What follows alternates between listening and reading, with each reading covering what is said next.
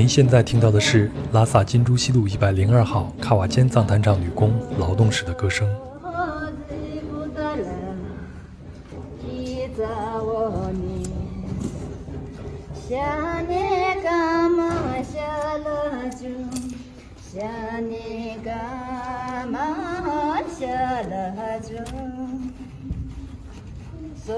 您好，欢迎收听《人文旅行声音游记·壮游者》，让我们聊聊真正的旅行。我是杨。那今天我们的目的地呢有点特殊，它呢说小也小，说大也大。那它呢是西藏拉萨市金珠西路一个十六亩地的藏式大院儿，这里也是卡瓦坚藏坛场的地址，而这里生产的藏式地毯呢也行销到全世界各地。当然啊，本期不是广告节目，很惭愧。至今还没有心明眼亮的金主啊来装游者投广告，哎，那为什么这一期我们要选定这个藏坛场做目的地呢？是因为啊，前不久我的朋友给我推了一个故事看，那故事里边的男主角呢是个山东汉子，那他呢同时也是一个周游世界的旅行者，还是一个摄影家。那在二零一五年呢，也就是在他二十五岁的时候，机缘巧合认识了身在纽约的传奇人物，也是卡瓦坚藏坛场的创始人。格桑扎西老先生，然后呢，他就辞去了原本在卡塔尔航空公司的工作，离开多哈，来到拉萨这个十六亩地的藏式大院，开始了他藏坛厂厂长的工作。那在这五年间呢，他和藏坛厂以及当地的藏坛工人一起成长，也改变了一个个人的生活轨迹和命运。那这个故事很吸引我，于是呢，我就找到了这位男主角，希望从他讲述的故事里呢，能让我更了解西藏，也更了解藏地文化。好了，那就让我先请出本期的壮游者王泽强，向大家做个自我介绍。Hello，Hello，大家好，呃，感谢杨，感谢杨。哦，我又不知道为什么你一直在强调我们这有十六亩地呢？虽然确实是啊，这是事实啊，是十六亩地是吧？对对对的因为我看拉萨日报，拉萨日报的啊，不是，是拉萨那边的新华社，他的报道说是在一个小院里。你跟我说十六亩地，它不小啊？对，是的，不小不小。其实，而且呢，这个是非常非常传统和特色的。藏式大院儿，呃，好多人都住在这儿嘛，像一个大家庭一样的。好吧，我先自我介绍一下了。呃，大家好，我叫王泽强啊，现在三十岁，呃，来自山东，呃，山东诸城。呃，我不知道大家有没有听说过，不过呢，呃，给大家讲一个。呃，大家都能耳熟能详的一首诗词，就是《密州出猎》啊。当年苏东坡呢，就是在诸城古称密州，就是就是在这个地方做知县、知县还是知府啊，写的这个“左牵黄，右擎苍”嘛。呃，一个小小的地方，但是那是我的家乡。呃，后来呢，呃，我现在呢是住在拉萨。呃，也是在这个卡瓦街手工藏毯的管理者吧，呃，很高兴跟能够跟跟大家在一个用声音啊，用语言相遇，呃，很高兴，感谢大家。呃，泽江呢，以前都是用影像去表达自己的想法的，今天呢，我们就呃聊一个聊一个天儿。然后用声音给大家你讲讲故事，让大家了解了解你自己。好的，好的，也了解了解卡瓦间藏坛场，好吧？可能说了哦，没关系，你尽情说。哎，泽江一听就是一个非常开朗的，我特别喜欢他的那个在微信上那个 ID 叫做王员外。王员外是你在摄影圈里边的一个代号是吗？对，是一个红号啊。混号，江湖人称，对的，是的。好，我我我就叫你员外好了，这样听起来比较好听，可以可以啊。这样好了，我们先快速的过一下二零一五年前的生活啊。如果我说错，你就纠正我一下。好的。他呢，就是出生在山东诸城。刚才他也说了，好像是大学没有读毕业，对吧？然后呢，在二零一二年就莫名其妙的考上了卡塔尔航空。嗯，在航空公司呢，做了一个普通人根本不会知道的一个工种。那这个工种叫什么呢？其实应该是呃特殊情况处理或者是紧急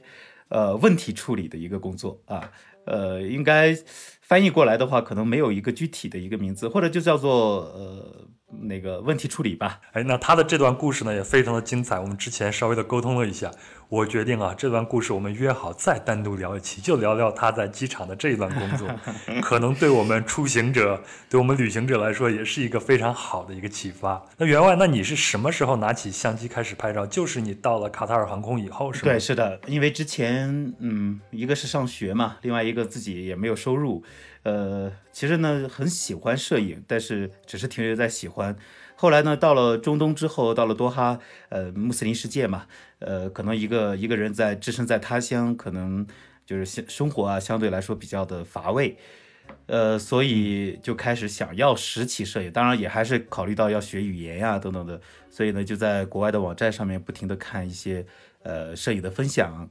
呃，当时呢，就是确实那个语言也不是特别好，所以就很难理解，然后呢就没有办法，然后那边又买不到各种的。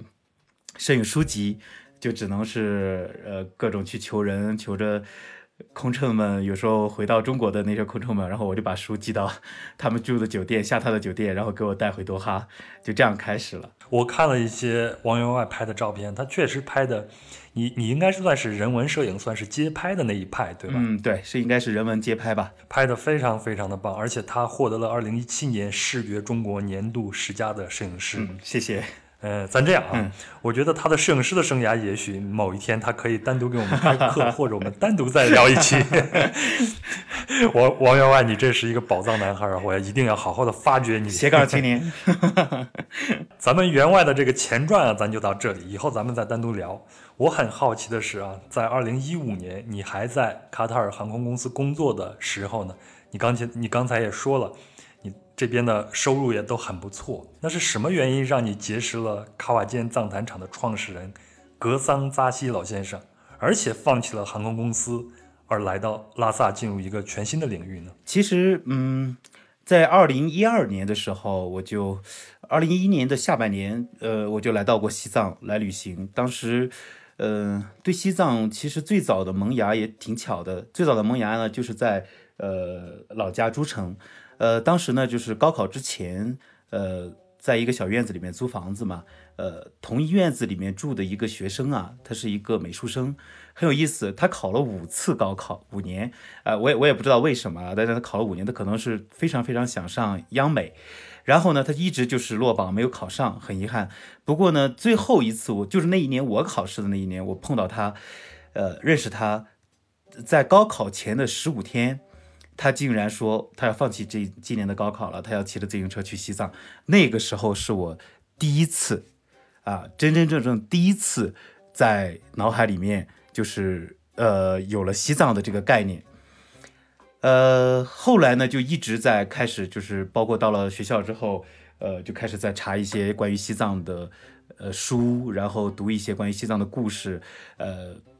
非常多吧，方方面面。后来的一二年一一年下半年，我就坐着火车从山东，呃，其实挺曲折的，从从徐州转车，然后又是中暑啊，又是路上一种各种曲折，但是也认识了好多朋友，到了拉萨。后来呢，我回到内内地，然后就去了中东，就得到了这个工作的机会，就去了中东之后，就一直没有放弃放下过拉萨。其实当时上一第一次来，其实时间挺短的，也就十几天。不过呢。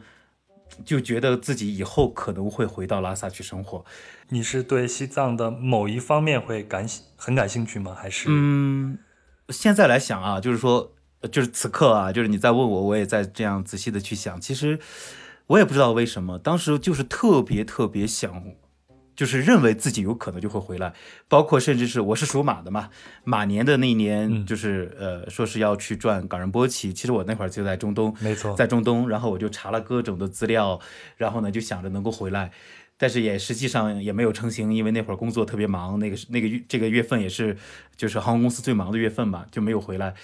呃，不过后续后来就有了这样的一个机会，就是我在西藏旅行的时候认识的一位姐姐，她叫王武之，她在西藏呢做了非常非常多的事情，包括着慈善，然后我们也有一个无名爱心团队，到现在已经资助了九十多个孩子，然后呢也在帮忙帮助各个社区，我们两个也做了一个文化平台叫掐入。然后也一直在帮助各个社区做一些产品啊，然后帮到牧民啊，呃，三江源等等。但是当时呢，他他当时也是呃刚刚在做叫做子屋的一个品牌，呃，他当时刚开始是问我，就是说是想不想回来西藏来工作，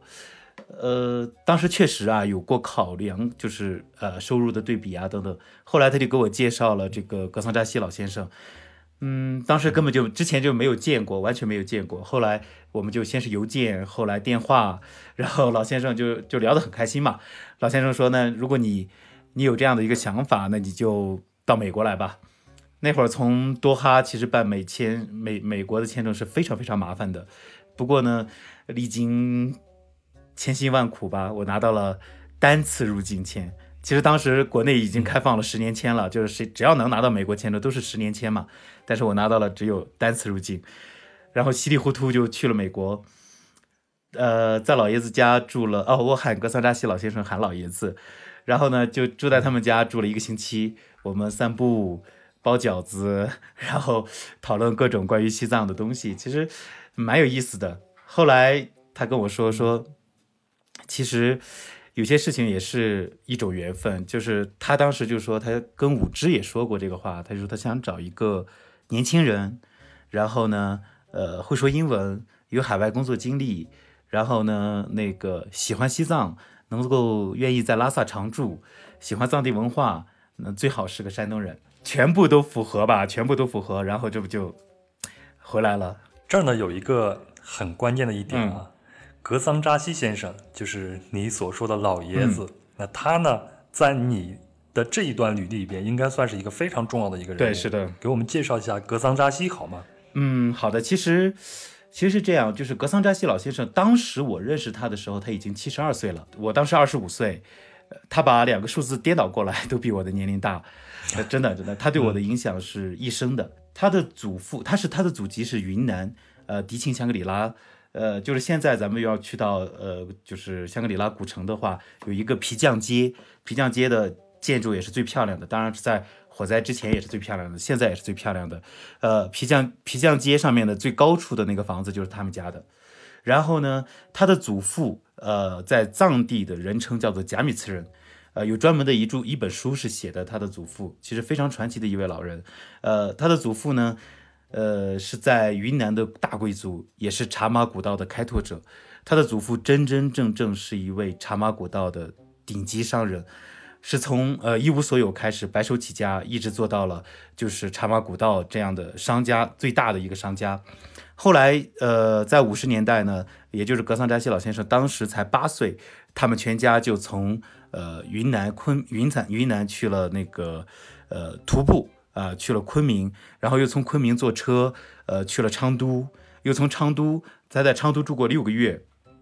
然后学习了马帮的所有的文化，因为他是少爷嘛，根本就没有参参与过马帮的工作。然后在呃昌都待了六个月之后，他就跟着马帮经过拉萨，一路走通过亚东去了印度。他当时他的祖父因为当时的藏地商人在呃格伦堡，就是他们到印度的做生意的一个中转站。他的祖父在那边是有房产的，所以他们就到了那边。到了那边之后呢，他在印度读的就是小学、中学、高中，全部都是在印度。然后当时读的是英国的贵族学校。后来呢，他就去了美国。他去到美国的时候，刚好是六十年代，呃，也就是美国最开放的时期了。所以呢，当时他的他的好朋友有谁呢？有我们说在路上的那一代。呃，垮掉的一代，对不对？哦，垮掉的一代，艾伦基斯堡啊，然后还有呃凯鲁亚克，甚至是全洋闯巴人》不切，呃，然后呢，等等的这一些人，他接触了非常非常多，甚至是 Bob Dylan，然后呢，嗯，其实对他的影响也是非常大的。后来呢，他从达特茅斯，达特他进了达特茅斯读书。达特茅斯呢，是大家都知道他是美国的常春藤嘛。呃，一七六三年还是一六七三年建校，我记不清了。但是他是第一个毕业的藏族。后来呢，他又去到了威斯康森去读了呃哲学、佛学。其实他是一个，我我一直在说，他就是一个文化的融合体。呃，或者说共同体，或者是一个跨文化者，所以呢，他的很多的想法以及他的举动，他的呃话语，其实我觉得非常非常的特别。可以稍微举一个例子吗？你说他比较特别，会有什么东西能触动到你呢？嗯，我的脾气呢比较急啊，一个是呃，可能就是个人性格的使然了，并不是说。哪里人的原因，就是我的脾气特别急，遇到什么事情，以前的时候可能会更严重，就是上蹿下跳。呃，当然了，但是这样的这样的人不是通常也说是执行力比较高嘛，自我 自我表扬一下。呃，但是老先生呢，就是他总是会让我沉下来、慢下来。但是这种啊，他会用一个很有意思的一个例子来跟我说，嗯，当然了，这个例子很有意思啊，就是说，他说，他就举了一个例子，就是牦牛的例子，小牦牛的故事。他说，山坡上啊，有两只小两两只牦牛，一只老牦牛，一只小牦牛。然后呢，山坡下在吃安静的吃草，山坡下面呢有一群美丽的母牦牛。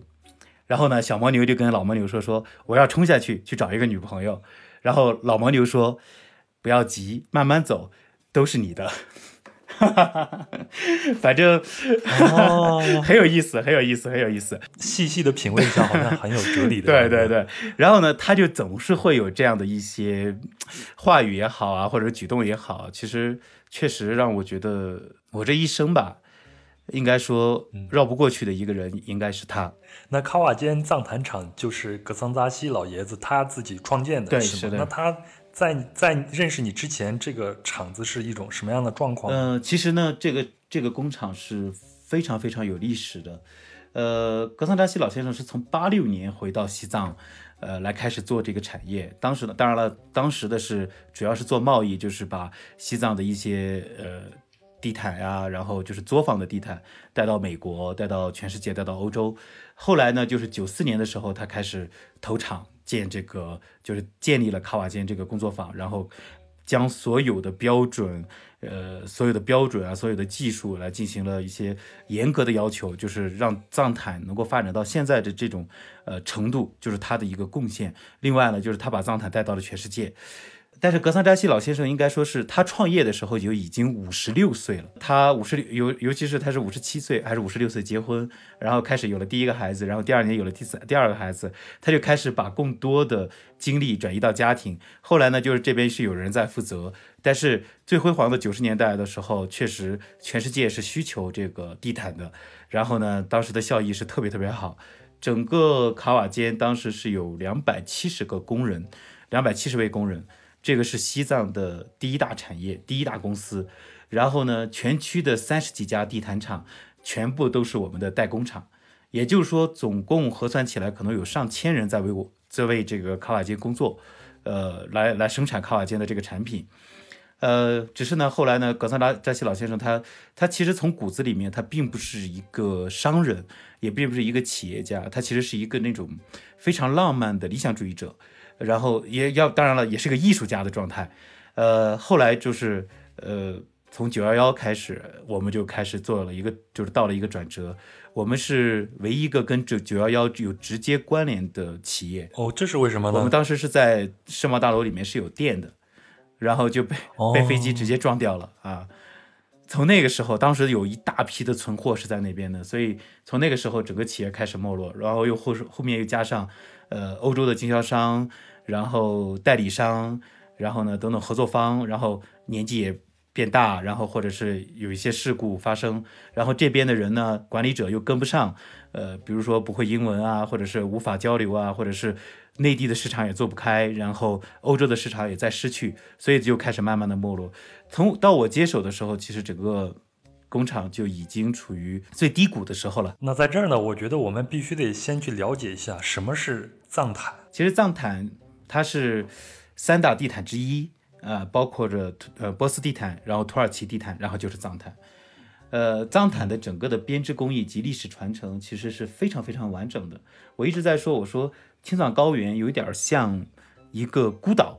就是它可以，当然了，没有说。没有完完全全是真空地带的，所有的文化都在交流，包括地毯的这个文化也在交流。但是呢，有一点就是青藏高原特殊的地理环境啊，它吸收了部分的文化之后，它把这些文化过来之后，它掀起的波浪或者是涟漪非常的小，所以呢，就这一点的涟漪可能就会被。本土文化吸收进去，然后就塑造成了就是藏毯现有的文化。但是藏毯往外传播的这个力度又是非常大的，包括通过中亚去了欧洲也好，通过中亚去了阿拉伯也好，它多多少少影响了波斯地毯，然后那个土耳其地毯的这个发展。但是呢，藏毯反而在西藏，在青藏高原上面，它保留了呃多数的自我的这个特性。所以呢，就是它这个文化脉络非常的清晰。打个比方，就是藏坛里面有一有一个组织，就是叫做胡毯。就是老虎的虎坛啊，就是以老虎形象。嗯其实呢，青藏高原是没有老虎的，是啊，这点我看这点我看到新闻的时候也非常的惊讶，嗯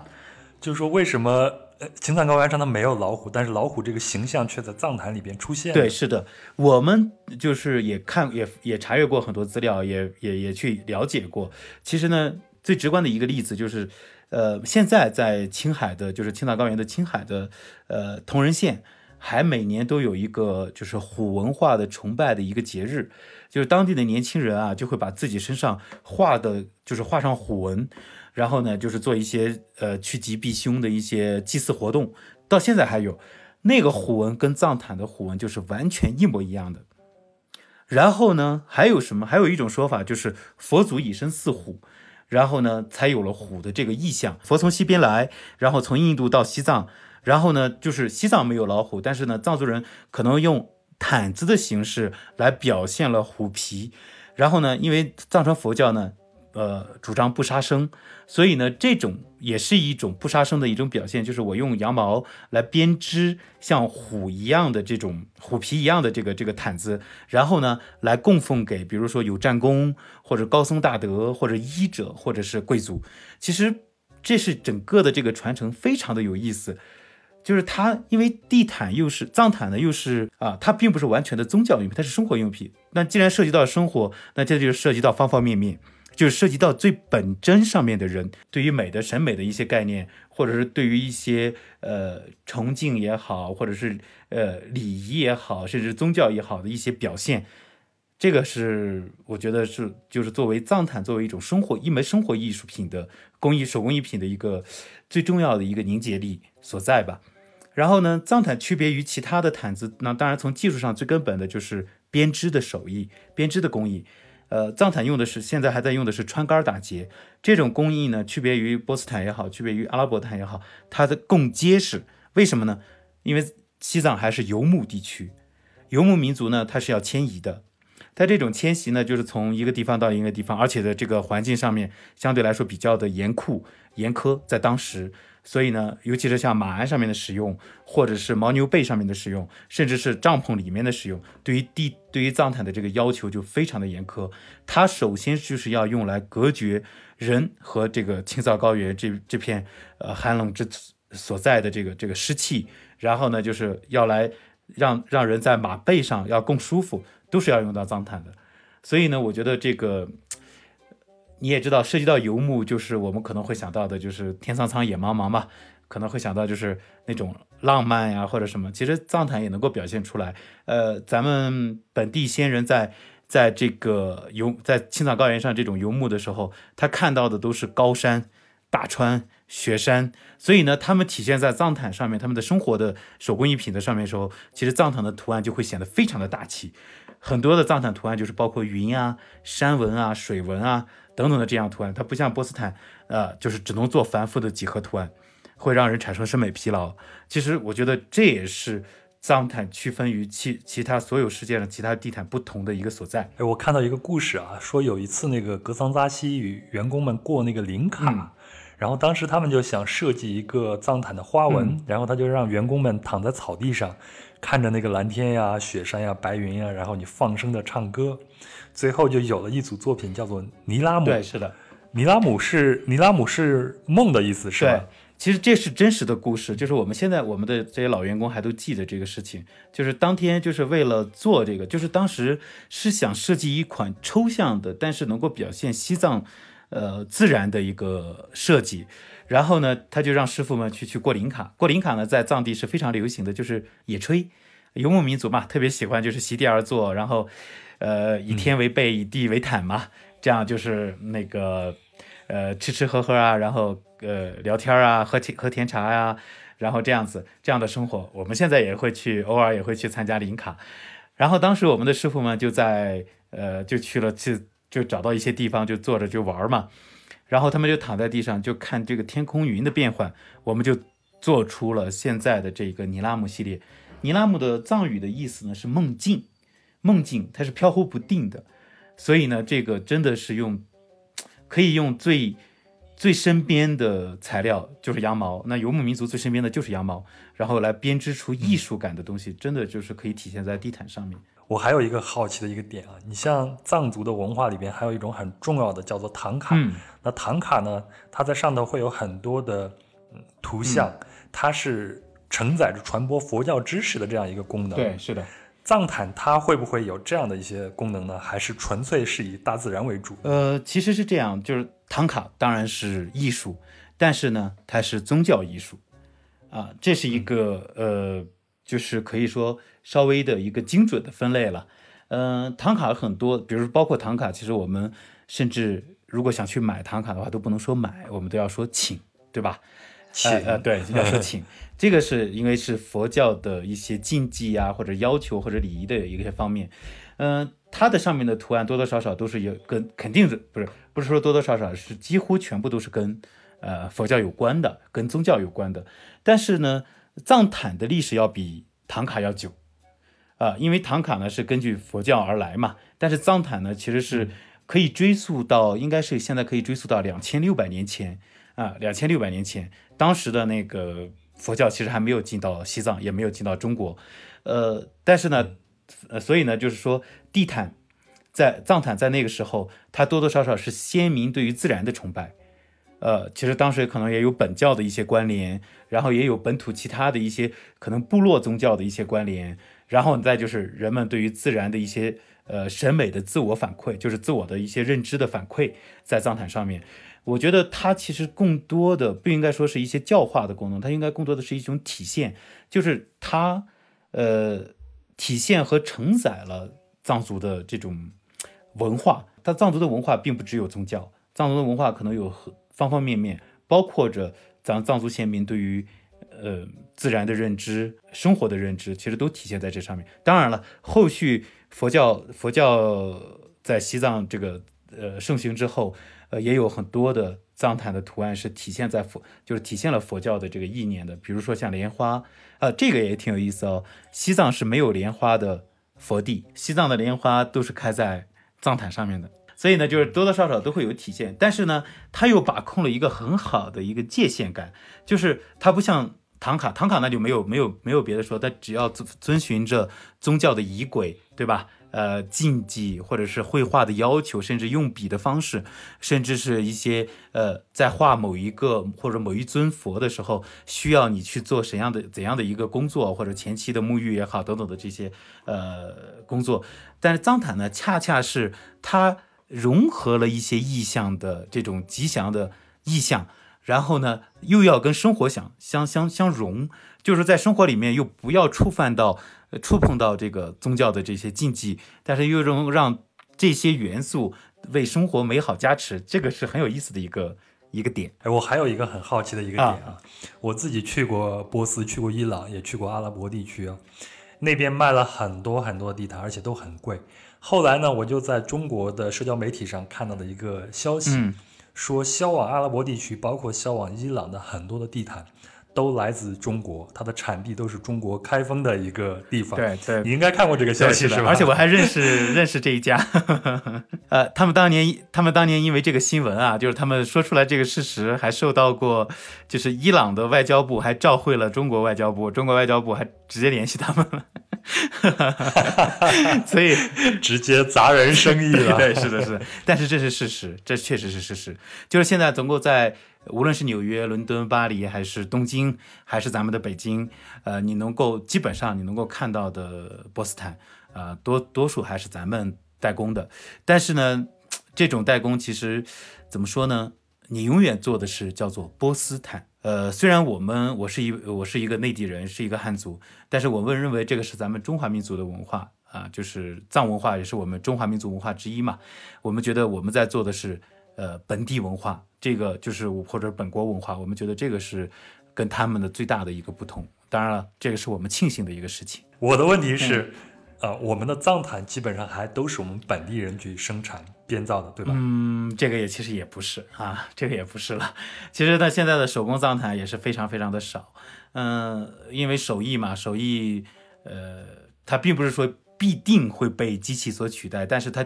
总会有这样的一个时间，呃，一个过程，就是它要在机器的这种冲击下面能够存活，是需要我们的产业升级、消费意识升级等等的这个过程的。呃，其实也是比较幸运的，就是我们也刚好赶上了这个时候，就是大家开始在认知到，呃，机器和手艺的不同，手艺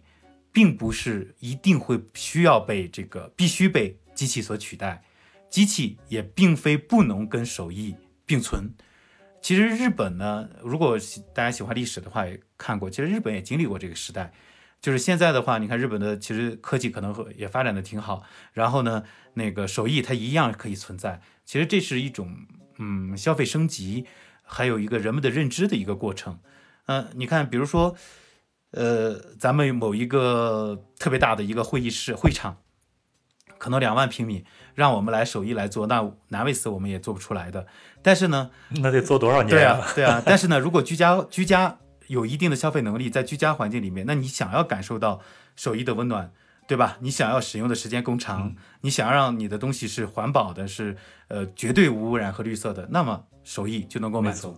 呃，机器呢，不可能说给你一个小家生产一小块儿，那机器是打死也做不到的，因为它光上线和和绘制，然后准备可能要准备一个星期，所以它必须得是上万平米起。那么我们手艺就可以做你所需要的。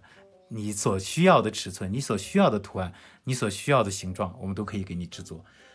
就是手艺可能会更加的温暖和人性，但是机器呢会更加的效率。我觉得这个是可以并存的。那现在一条藏毯大概它是一个什么样的价格？普通人家是能消费得起的吗？其实是的，是我们的价格，在国内的价格，市场价格的话，基本上也是，呃，如果是在按照一百平米的房子来算，就是。呃，客厅的茶几下面的使用，可能也就是在五英尺乘以七英尺，也就一米五二乘以两米一三左右吧。这样的话就已经是足够了。这个价格，这个这样的尺寸，在我们的售价里面可能就是两万多块钱。但是呢，你可以使用三十年到五十年，是这样的。你可以把它算成每年是多少钱，这个就没有多少了嘛。好，那咱们回到人的身上啊。现在在藏地能有制造这种藏毯的这种手工艺人，他还多吗？呃，其实理论上是蛮多的，就是，呃，藏地织毯子的这些阿家，就是咱们说藏地的妇女有一个统称叫做阿家，没有结婚的女孩子呢叫普木。如果是阿家的话，其实，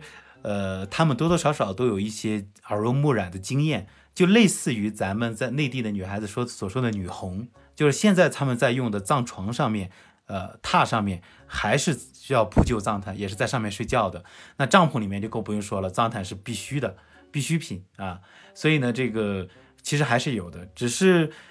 嗯，西藏的发展是非常非常快的，也欢迎大家能够有时间到拉萨来看一下。可能很多没有来过的人会觉得啊，西藏是一个偏远地区，其实呢，拉萨真的发展的非常快，所以呢，就是现在无论是旅游业也好，酒店业也好，高新技术产业也好，都在发展，所以呢，可能呃也是面临着一个青黄不接的一个时代时间，就是。本地的年轻人可能不再愿意去，呃，安下心来，呃，去花费很长的时间去学习以及去工作，因为手艺嘛，手艺更重要的是一种坚持和一种长时间的不停的重复，这个可能对于这年轻人来说，现在是一种挑战。那你看王员外现在说起来藏毯是头头是道，我相信在在二零一五年的时候，我们把时间再回到二零一五年。那个时候你可能对藏毯还没有这么了解。你当时进到这个厂厂子里边，第一天你还记得吗？记得记得。你看到是什么什么情况？其实，啊，应该不是说是没有那么了解，这句话是用的很很委婉了。其实是一无所知，啊，呃，而且呢，老先生当时也没有，其实实话，老先生也没有告诉我这个工厂实际的情况。呃，然后呢，第一天到的时候，呃，说来也奇怪，那会儿也没有高反。然后第一天第一天到了，看到。一个老旧的厂房，确实跟我的认知是有非常大的落差的。呃，第一天去跟所有的老员工打交道，因为那会儿太年轻了，二十五岁，每一个人可能在当时都已经最年轻的也都四十多岁了。其实他们十几岁来到，十几岁来到这个卡瓦间，然后工作了将近三十年，那都都是四十多岁或者五将近五十岁的一个年纪。所以呢，我又是作为一个管理者来的，而且是空降。对吧？是真真正正的空降，而且呢也不会说藏语，挺为难的。呃，需要去赢得每一个人的信任，因为每一个人都指望着这份工作来养家糊口啊。我觉得对于他们来说，如果咱们去讲情怀也好，讲什么也好，其实都是呃可耻的。为什么？因为他们的孩子不可能说去告诉文具店的老板说，哎，我爸爸是做做手工脏毯的，那么你应该把这个文具给到我，对不对？他要拿着钱去买的。这一点，当时的时候，当时这个企业已经三个多月还是四个月没有发下工资去了。然后从我接手，而且还有很多的，就是历史的遗留问题嘛，毕竟是一个老工厂，然后又这么多年，呃，又是一个中美的一个概念，有美资的成分，所以里面是非常非常多的问题。你好像刚去了没几天就进了一趟法院，对吧？是的。那个法院来人直接就带走了，因为说一直没有管理，没有负责人嘛，好不容易有了负责人，他们就找到人了。那也是，那也是我第一次坐法警的车，第一次到法院，第一次去旁听，第一次在法院发言。您好，我是壮游者的主播杨，非常感谢您的聆听和支持，也非常希望您能够转发这期节目。或者在音频评论区留下您的感想和建议，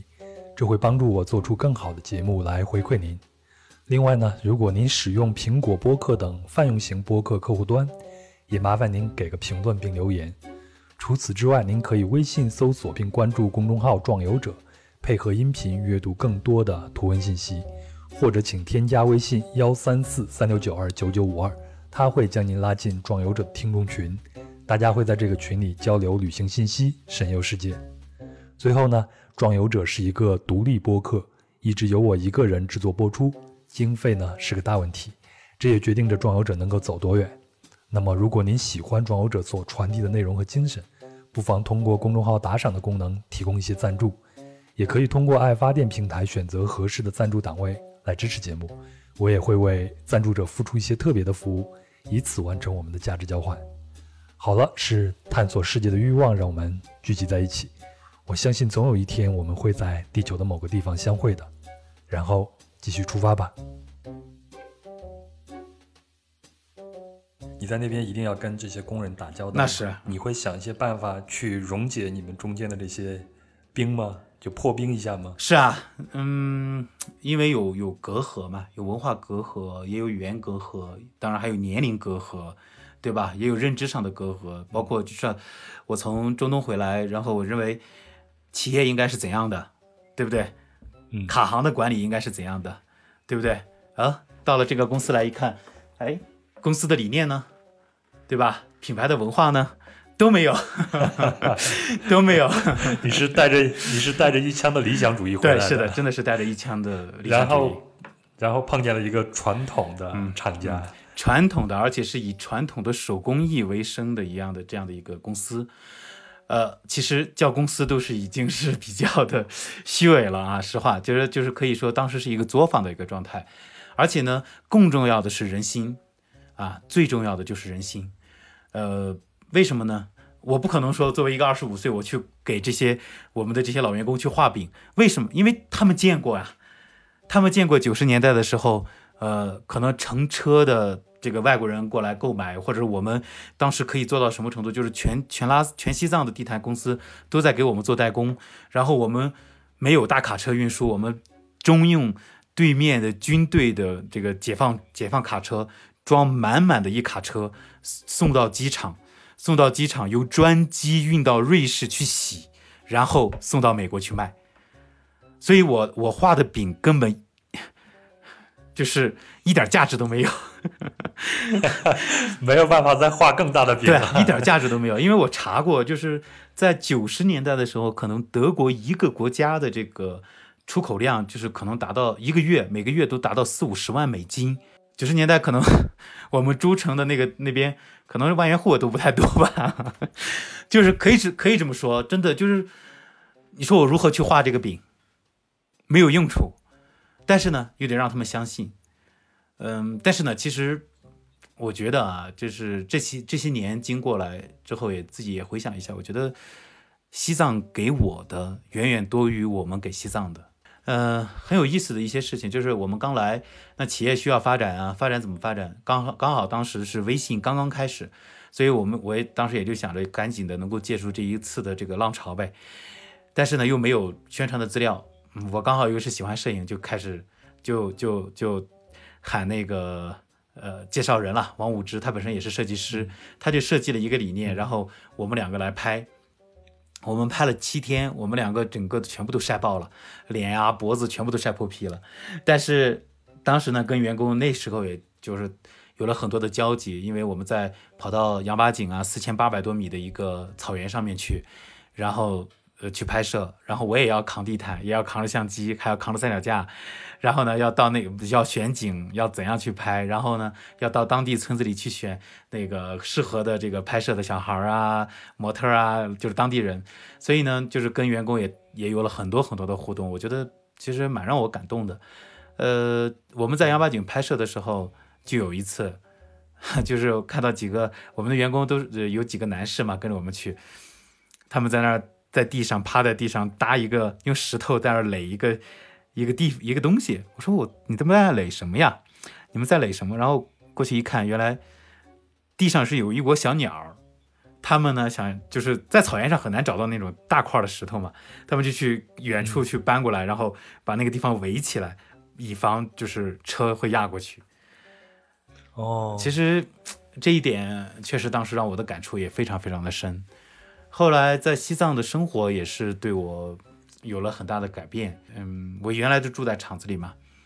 每天在一起，其实经历过很多的事情，挺好玩的。你都经历过什么事情才让他们对你慢慢的开始产生信任了呢？我记得好像还有人闹离婚还找到你 对，是吧？的。当时我也没有结婚，很有意思，就是晚上敲门，呃，住在宿舍嘛，晚上敲门，当当当，然后我就开门是说，哎，他们就说咕叽咕叽，咕叽是藏语说，哎，求求你，求求你帮帮忙，就是语言不是很通。然后我一看，哦，他说是要离婚，然后我说呢，那个这样可以，我就给你写一个材料嘛，当然我也没有经验。然后我说，那你就把结婚证拿过来，刚好我也给你复印一下。然后说没有结婚证，明度，明度是没有的没有的意思。我说嗯，我就愣掉了，在我的认知里，怎么可能没有结婚证呢？然后，然后，然后呢，他们就说没有。后来我就开始咨询啊，咨询呃，在这边的律师朋友也好，什么他们都说，其实，在西藏，呃，他们对于原来对于婚姻的这个概念，其实没有像我们内地那么的传统，就那么的那个呃，就是遵循吧，遵循这个规章制度，就是他们认为就在一起就是呃结婚了，可能是之前的人。后来我就知道了一个名词叫做事实婚姻，啊，这个是我学到的一个新词。然后呢，我就开始给他们写材料啊。后来呢，她的那个就是要离婚的，那就是老公，因为这个我我们这位是阿佳嘛，她老公是在外面有 有有有其他的人，然后要要来公司闹，就是其实来找我，就是来找我，就是因为我帮了他那个妻子写这些东西，然后他拿着石头，然后我就挡在那个母女俩的前面，我觉得我还记得这个，我就挡在母女俩的前面。其实我觉得可能也在那个时候，他们认为。这个年轻人可能是可以作为那个院子的一个这个十六亩地的院子的一个家长吧。好，我们终于又聊到，又回到了这个十六亩地了。对的，就是从那个时候有了一些信任，就是开始慢慢的有信任。后来，那当然了，最重要的信任还是说，嗯，有了销售，然后有了订单，然后也把呃日本的订单呀等等都恢复起来，工资能够发下去，正常的发下去。然后，而且呢，开始涨工资，前年一年，前年一年涨了三次，呃，去年也涨了，今年还是涨了。其实呢，但大家都在慢慢的变好嘛，生活也在变好。有一年的，呃，罗萨，罗萨就是藏历的新年。罗萨之前呢，咱们藏地的当地人会有一个习惯，就是要晾晒牦牛肉干，呃，这个蛮有意思的。有一次呢，是那一年，就是我接手的第第二年吧，然后那会儿大家都生活就好了很多了，然后。我有一次在在厂子里转，去看电路啊，看什么，我就发现，哇，我这个天花板上面那个走廊的天花板上面掉了这么多的牛肉啊！我说这，我就开玩开玩笑，我说这会不会把这个天花板给拽下来呀？然后他们就高兴了，他们就说说说，因为他们喊我小汪了，当时就是说小汪了来了，我们的生活好了。所以呢，肉也多。哎，那你是通过什么样的手段？你前头说你刚开始会发挥你自己的特长，嗯，然后去拍一些宣传片，然后去做这样的宣传。那除了这些以外，你还做一些其他的什么样的事情，呢让这个厂子我可以用起死回生来形容吗？可以的，我觉得是不为过的。其实最早的还是那套宣传片，就是我跟武之拍的那套宣传片。然后首先呢，呃，当然我们其实拍的还是真的真的非常好啊，不是自夸。然后呢，先是到了美国国家地理的杂志上面，然后还有那个呃微信上面呃做了一次的宣传。后来呢，就是呃靠借靠着这个微信的传播力啊，或者是微信公众号的传播力，我们在慢慢的在增加。其实。呃，我做的可能也就是说能够，呃，也是相当于是做了一个呃跨文化者的一个工作。就是我觉得当年格桑拉做做这个事情，其实他就是一个以跨文化跨跨文化者的一个身份来做的，所以他能够有以藏族人的身份，能够去知道和了解，哎，欧洲或者是美国市场所需要的是什么样的一个颜色或者设计。那么我后来在做呢，就是。我能够以一个嗯内地人的身份，在这儿知道，就是做这个藏文化，又喜欢藏文化，知道，哎，内地人可能会需要一个怎样的设计或者是呃产品吧，这样那个就是去做了一个这样的事情，其实就搭了一个桥梁而已。我看了呃，就是你们拍的那一套宣传片，很多很多，我都非常非常的喜欢。谢谢谢谢。我印象最深的，我印象最深的是两个，第一个呢是把那个。毯子铺在草地上，然后拿了一个桨，嗯，在就是做出一个飞毯的那种感觉，阿拉伯飞毯那种感觉。对对对，这个呢是我觉得是非常有概念性的，这个我很喜欢。另外一个呢就是一个普通的女孩子，然后她躺在当藏毯上，仰面朝天，然后呢她呃下面是草地，然后你能看见她脸上那种微微笑的那种表情，能看看见她脸上的高原红，甚至那一些。微微的裂口都能看得清清晰晰。对，是的，我觉得这是非常真实的力量。对的，其实我们在拍这套片子的时候，我们也希望就是表现的，当时武之的设计理念也是这样，就是他想，呃，表现的是藏毯承载了藏族人的一生。就是你看到我们的那个小姑娘的那张照片是其中一张，然后她躺在了一个水纹的毯子上面。我说姑娘要像水一样嘛。然后呢，其实还有几张，就是从婴儿、小孩儿，然后姑娘，然后到老人。其实我们实际上表现是一种轮回之感，就是，而且呢，老人的，其实我们的这些所有模特啊，都不是专业模特，都是，其实就是我们在那个村子旁边的那个草原上拍摄，村子来的围观者。就是他们就是围观，就直接把人家叫过来。对对对，然后呢，当然了，也也也付了费用啊。这个，因为我们这是要商业使用嘛，我这一点还是认知还是有的。当时，然后呢，就但是。呃，他们也很高兴，他们也玩得很开心。然后拍完了之后，大家过零卡、吃糌粑、喝酥油茶，我们还带了一些饼子啊，或者是呃 卤菜啊。所以呢，大家都一块儿，其实很有意思的。我们还跑去到了那个呃，就是这这这一家人的家里面去，然后老奶奶还给了我们呃。自己酿的酸奶，哇，那个酸奶太酸了，真的，但是特别好，就是真真正正的，呃，最本地的东西，最特色的。然后后来我还陆陆续续去过两次他们家，送了一些呃糌粑呀或者面粉过去。嗯，其实那一次的拍摄让我们可以说是真真正正感受到了藏地，感受到了藏地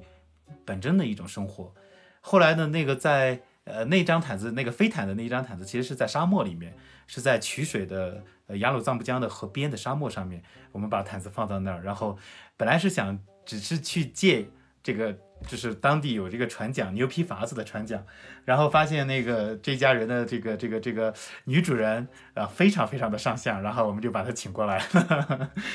就是来表现了一个在就是在青藏高原这样的一个相对严酷的环境下面。其实藏毯是承载着藏族人的啊，承载了这样的一个一生吧。藏地现在也受到了很多外来文化的冲击，嗯，所现在他们的生活，包括他们的理念，你会觉得他们还是保持最纯真的那一个呢，还是已经慢慢的在发生改变了？你是怎么看待这件事情呢？其实改变是肯定的啊，因为变才是唯一不变的真理嘛。嗯，我觉得这个改变是必须的，也是一个嗯。一个地区应该发展的一个表现吧，但是呢，也并不是说所有的改变都是不好的。呃，我们能够清晰的感觉到，就是包括我们从行业里面来感觉，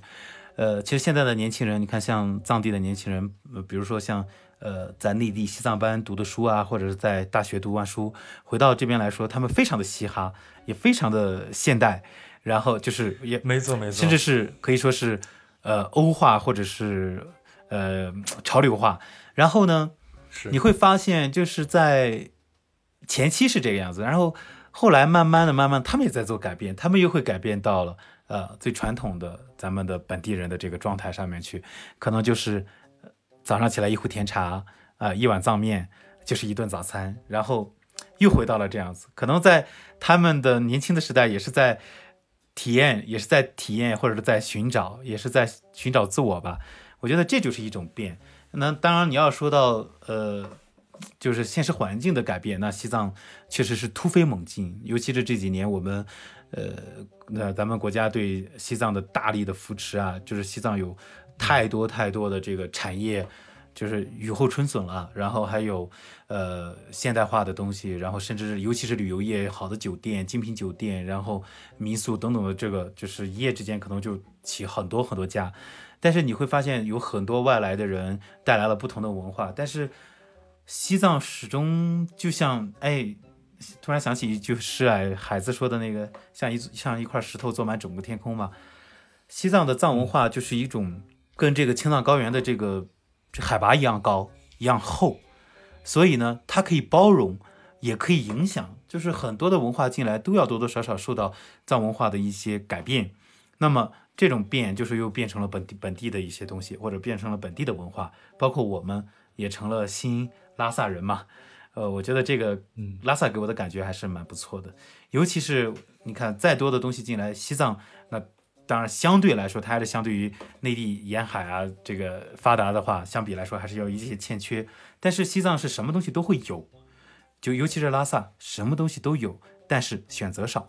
选择少，人的烦恼就少。这个是我的一个感触啊，所以我喜欢这里。哎，我跟你分享两个我二零一一年在呃西藏旅行时候碰到的两个人啊，都是很小的一个小细节。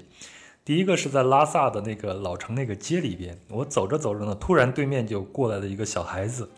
他穿的就是浑身嘻哈，然后跑到我面前就一顿的 rap，你知道吗？哇哇哇哇说半天 要跟我 battle，当时我我是有点不知所措，然后我就躲开他走，我就躲开他走了，笑了笑就走了。这是一个，另外一个我是在呃山山南那边有个桑耶寺，桑耶寺有一个叫青浦还是叫什么？山上都是修，对修行地。我们要坐那种大卡车上那个青浦上，然后当时车上呢就有一个男孩子，这个男孩子呢，呃，他上大学是在内地上的，上完大学以后他就回到了他的老家，然后呢在当地的一个呃电力局工作。然后他就说，我在外地上学的时候呢，我并没有感觉到藏文化对我有多么的吸引。但是等我回到在外面看了一圈花花世界以后再回来，我会很感兴趣，为什么我的父辈、我的妈妈会对佛教这么浓厚的情节？然后我感兴趣了以后，我就会跟着我的爸爸妈妈一起来这边去探访一下，看一下这边到底有什么样的魔力会吸引到他。所以他现在。就是我认识他的时候，他就每一周都会陪着他爸爸到各处去走一走，去看一看，去更多的了解藏文化。我觉得这个就是你刚才说的变和不变的那样一个关系。是的，我其实还可以总结为，就是你你会发现这样的话是很穿越的哈。就是说，你可能前一天碰到这样这样的这个这个这 rapper 少年，对不对？然后呢，第二天到了青浦的一个地方，你就感觉是到了另外一个世界，对不对？就是呃，我前前一段时间我也刚去了青浦，其实我觉得这种变是一种回归的过程，就是你必须得去体验，然后再慢慢沉寂回来。其实，在在咱们这个十六亩的地的大院子里面啊，也是一一直在发生着这样的情况，因为。很多员工吧，很多家庭在这儿，就是大家都住在这儿，像一个大家庭一样的。像小分散的小家庭的小单位呢，就是他们有自己的孩子。你会发现这些孩子其实也是一样的，就是他们在学校里面学到的，或者在这儿表现出来的滑板啊、溜冰啊，然后甚至是一些，呃，rap 的这种这种范儿啊。其实呢，后来呃，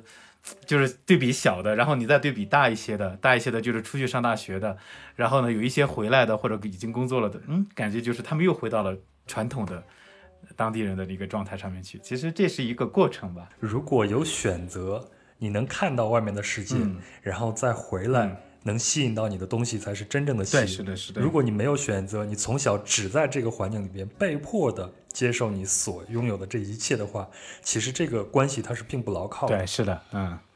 必须得去先去经历和体验，要不然的话，你会认为当地就是全世界嘛。那你看过了世界之后，见山才是山嘛，对吧？嗯，对，哪一个才是更适合我自己的？对对对，是的，包括我们也是，我们其实，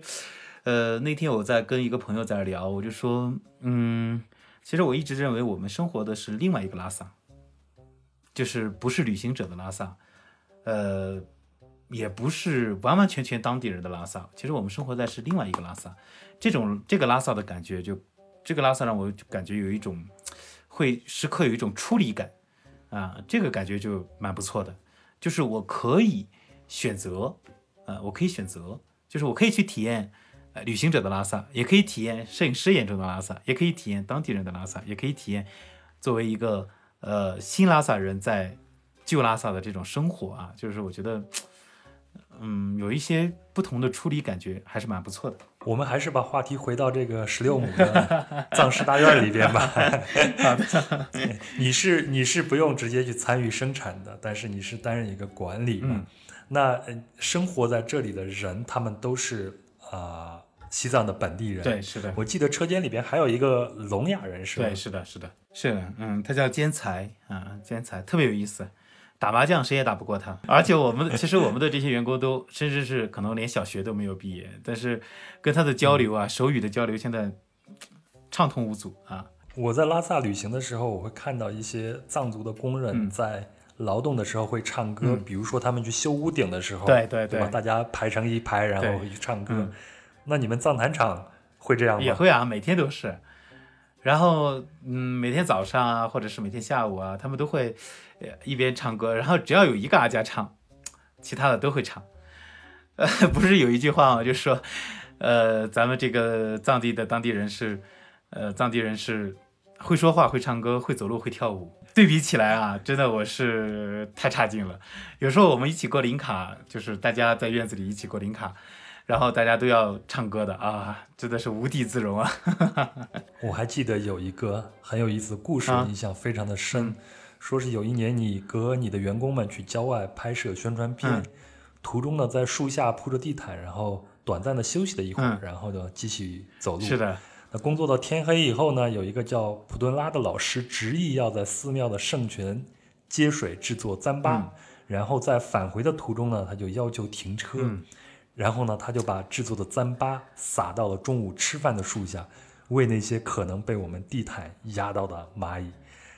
其实我看到这个故事的时候，我也有一点点小感动，因为我现在年龄也越来越大，自己本身也会更加喜欢这些小猫小狗，嗯对各种生灵也会更有恻隐之心了。嗯嗯嗯，我的问题是你在拉萨，在西藏生活这么久，当地人会对你有什么改变吗？嗯，呃，其实这种改变应该说是从内在的吧，从自己的这个就是接触方方面面，然后尤其是跟我们的员工在一起，呃，就像这样的事情，其实在在在我们这里有很多次，呃，咱们可能会觉得哦，这个是呃刻意啊或者怎么样，其实对于他们来说是很自然的。现在你看，像普敦。呃，普敦呢这两天一直在磕头，磕长头，磕的这个额头上面都起了一个小角一样的小包。我一直在说他，你像小青龙了，磕了磕了十几万个了，已经十万个了吧？普敦他磕头是在大昭寺这外面磕，还是在院子里面？呃，在大昭寺外面磕，然后呃，如果要是说呃不休息的话，他就在家里面朝着大昭寺的方向去磕，呃，这也都是有的。然后呢？我觉得给我的一个改变，最大的一个改变就是我认知到，当然了，那一个就是我找到了自己要做的事情，这是第一个。第二个呢，就是我觉得跟他们的这种交流交往，原来我们在呃山东，我在山东的时候，一些不同的同样的事情，不同的概念，哎，我也我我话到嘴边，我也举不出太多的例子，但是我觉得还是蛮有意思的啊。就是打个比方，就是我我平常愿意去淘一些小东西，然后有一次我淘了一个、呃天铁的一个小物件儿，然后呢，哎，我们的那个那个那个一位同事叫查斯拉，他就很认真的跟我说说，如果你带着这个，你就不会被雷劈到，嗯，一脸严肃。天体的话，天体的话就是就是裸体是吗？不是天体就是陨石嘛，啊，陨石啊，哦，然后他做了一个小小物件，就是藏地就是传统小宗教里面的东西，然后嗯我就很认真的问他，我就跟他讨论，我说，哎，这个东西它是铁的的话，它是天外的陨石的，它不会应该吸引雷电吗？他就说不会，他就说你肯定不会被雷劈到。我觉得，你就是提醒你别做坏事儿。我觉得，我觉得很有很很有意思，就是这样的一些认知层面上的东西，或者是生活经验上面的东西，然后还有就是宗教方面的东西，其实让我觉得可能生活丰富度这个延展性大了。我懂你的意思。我觉得这种感觉啊会丰富一些，呃，然后呢，就是包括我们在西藏的生活，还有一个是跟人打交道，那当然还有一个跟环境了，就是比如说有些假期的时候，呃，我也会开着车到处跑一跑，跑到边境也好，跑到呃山里面也好，冰川也好，你会看到想象都想象不出来的风景。所以呢，就是心里的那种开阔度也会也会变得。哦，再给你们举一个例子，很有意思的。其实，呃，我们我觉得藏地人的是一种天性啊，就是这种天性要比我们干净的多。呃有一句话不是网络上的文艺的话，就是说他们虽然手啊和脸啊都挺脏，但是他们的心里很干净。其实呢，无论是磕长头的人还是当地人，其实都是这样子。有一次我们是跟两个朋友。呃，他的他募集了一些那个，就是给到松人的冬天穿的那种袍子，其实那个是很厚的一种布料，非常大。然后他想送到山南的一个寺院，所以呢，我们就开车去，然后车上面都装满了，然后车顶上都都绑上了。然后呢，我们到了寺院都已经到了晚上了，就是要在那儿住一晚上。僧人呢就特别好，然后就说说你们可以下去，那下面有温泉，你们可以去泡一泡温泉。然后呢，其实藏地的温泉最早的时候都是男女共浴，啊，真正的男女共浴就是，那就是刚才你说的天体了，就是裸体的共浴。然后那个我们去了，不好意思，很惭愧的说，我们的心脏了，就是觉得不好意思下去。其实甚至是其实阿佳都给我挪了一个地方，不好意思下去，我们就去到了另外一个地方，就是这种认知就会让我觉得。其实人呢，嗯，没有必要那么的复杂啊。我觉得可能自然一些，可能会过得更开心一些啊。尤其是在这样的离着天这么近的地方，你我觉得蓝天白云天天触手可及的状态，然后雪山也好，圣湖也好，呃就在眼前。我觉得这种生活确实需要心里面更开阔一些。今天我们最后的一个问题啊，就是你在西藏已经待了五年了。那你看，现在马上十一也要到了，大家都可能会出去旅行一下。你在西藏最喜欢地方，最喜欢什么地方？或者说你最想给大家推荐，或者想让大家去感受的是什么地方呢？嗯，其实西藏的话，如果当然了，欢迎大家来玩啊，就是真的欢迎大家来玩，更欢迎大家到卡瓦金来玩。然后，嗯，我觉得西藏的是最美丽的风景啊，都是在路上的，因为西藏太大了，每一个地方都有不同，尤其是就是把心先要放开。啊，我觉得到了西藏就要把心放开，你不要去做很多没有意义的比对啊，比对到你的生活或者比对到内地的生活，其实这样的话是没有意义的。我觉得首先把心放开，去真真正正体验，呃，当地人的生活，以及当地人无论信仰也好，无论你信还是不信，我觉得尊重很重要。还有一个呢，就是真真正正推荐，我会推荐大家去到一个拉萨周边的一个寺院，叫做扎叶巴。扎叶巴呢，其实它是非常有历史传承的，它是西藏第一个修行地。修行地就是这个寺院是在山上面建立的，就是很多的是山洞，它有一点点像不丹的虎穴寺，但是当然它没有那么多的就是木头支撑，但是它也是修在悬崖峭壁上面的，非常的漂亮。呃，我推荐这儿是因为 当年有一个小糗事儿，就是第一次到那儿的时候。不知道是为什么，就是武之，武之也在。武之告诉我说，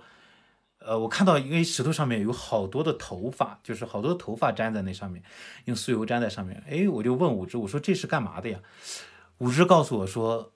呃，在每一个寺院里面都有一个这样的地方，就是如果你把你走到那儿，把自己的头发拔下来放到那儿，你可以了断今生。他说完这句话之后，我的眼泪就下来了，真的止不住的就往下走。呃，我也不知道是为什么，但是其实西藏有很多。呃，咱们不说玄学，也不说灵异，我觉得是有很多的地方可以让你感动啊。所以呢，就是用心去感受，我觉得都能够感受到不一样的西藏吧。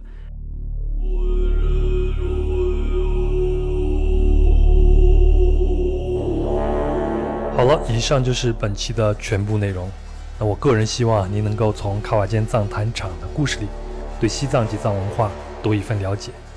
另外啊，我知道壮游者的听众有很多都是三十岁以下的年轻人。那作为同龄人，王员外的经历也许能够让您在做决定时有那么一点点启发。